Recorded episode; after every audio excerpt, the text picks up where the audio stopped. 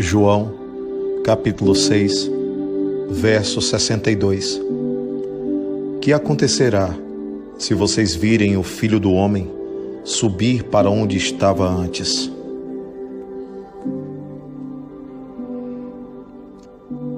Muita gente só valoriza a ausência.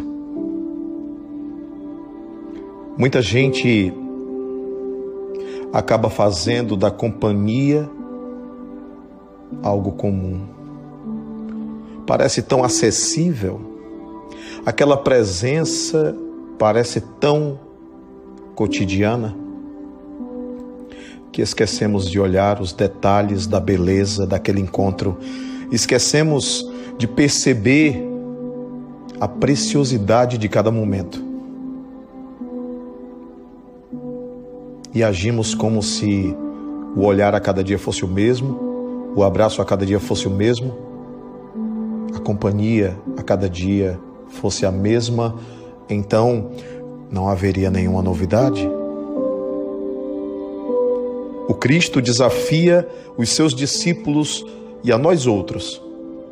Que acontecerá se vocês virem o filho do homem subir para onde estava antes? Há com certeza muitas pessoas ficarão impressionadas, mas ficarão só na impressão. Muitas pessoas perceberão que ele era ele mesmo.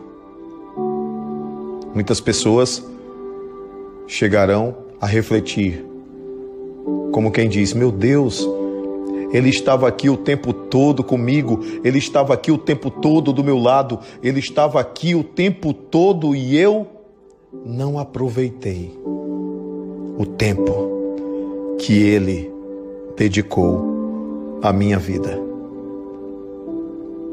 Por que que só depois? Não é verdade? Por que que só depois a gente se dá conta? Por que não fazer isso agora? Por que não olhar para o seu lado agora? Por que não enxergar todas as bênçãos de Deus a cada dia? Por que não olhar para o livro sagrado? Por que não observar os conhecimentos espirituais recebidos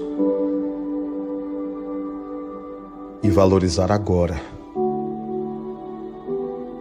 enquanto estamos em caminho, nas experiências da vida corpórea.